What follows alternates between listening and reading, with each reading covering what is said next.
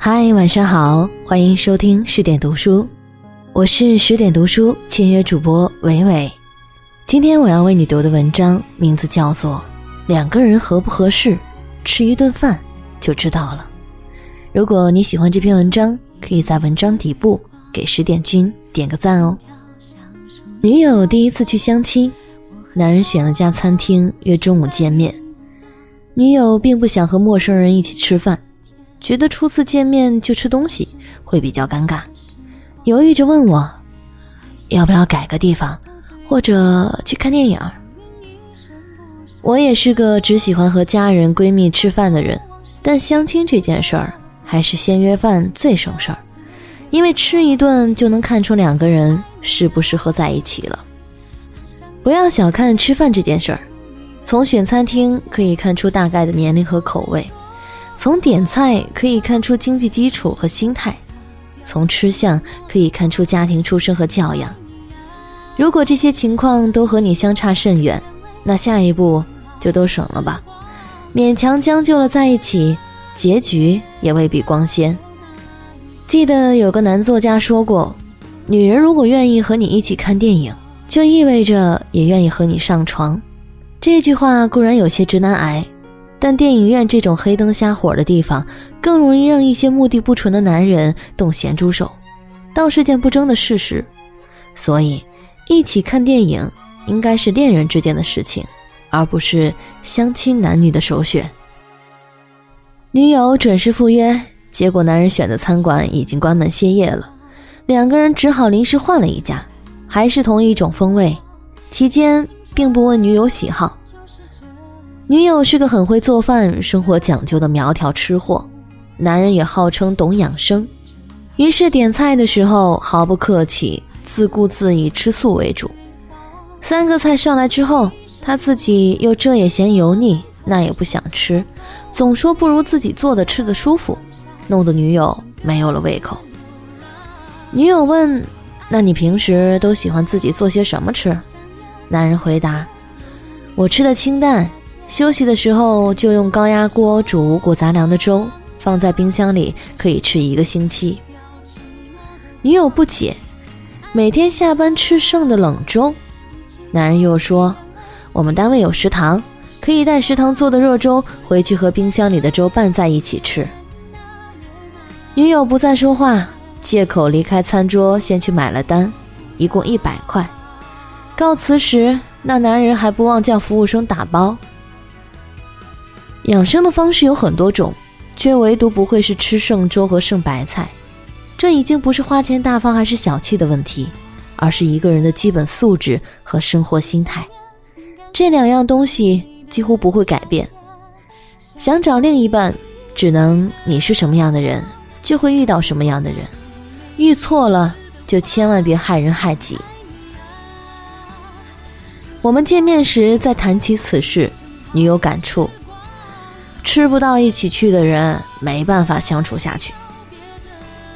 相亲这种事情上，只顾着自己，还兼顾着要省钱的人，实在也是没什么大出息。如果是一个愿意用我们喜欢的方式来追你的男人，不论现在有没有钱，都还是值得交往下去的。而一个只用自己喜欢的方式去追你的男人，常常也会把自己的价值观强加给你。女人自己有面包，不依靠男人也就罢了，但要用降低自己的生活水准去将就男人，或是提携男人，等到他马到成功、有钱养你，都将成为情感这盘棋上的一枚弃子。吃饭是一件重要的事情，一个人也可以因为会做饭照顾好自己，两个人则会因为熟练掌握做一桌子好饭的技能，照顾好家庭。两个原本陌生的男女。三观决定有没有可能在一起，三餐决定能不能长久的在一起，自律决定能不能幸福的在一起。幼时父母因为工作原因辗转各地，但每到一处都有温暖的家和一桌好饭。长大后更明白，那是父母各自家庭教养的秉承，他们坚持了好多年，用家人每天都要一起吃饭告诉我们。有付出才会有幸福。用一桌子好饭告诉我们，爱都在简单小事里；用一生的严格自律告诉我们，教养源于几代人的坚守。没有结婚之前，我不做任何家务。母亲在我要做母亲的时候，一度很担心。可从小养成的生活习惯让我知道，家要有家的样子，孩子要带得干净健康，耳濡目染的东西会渗透到骨子里。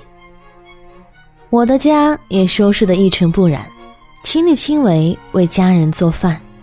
看似没有人教过我这些，可都曾经是父母为我一一做过的事。原来。责任的力量可以大过一切，没有负不了的责，只有不想负责的人；也没有不会做的饭，只有不想做饭的人。需要照顾家庭的时候，我毫不马虎，也固守着家人每天都要一起吃一顿饭的习惯。吃饭，就是我们彼此表达重视和爱意的仪式，使某一天与其他日子不同，使某一刻。与其他时刻不同。当你真正走进吃饭这件事儿，也就真正走进了生活。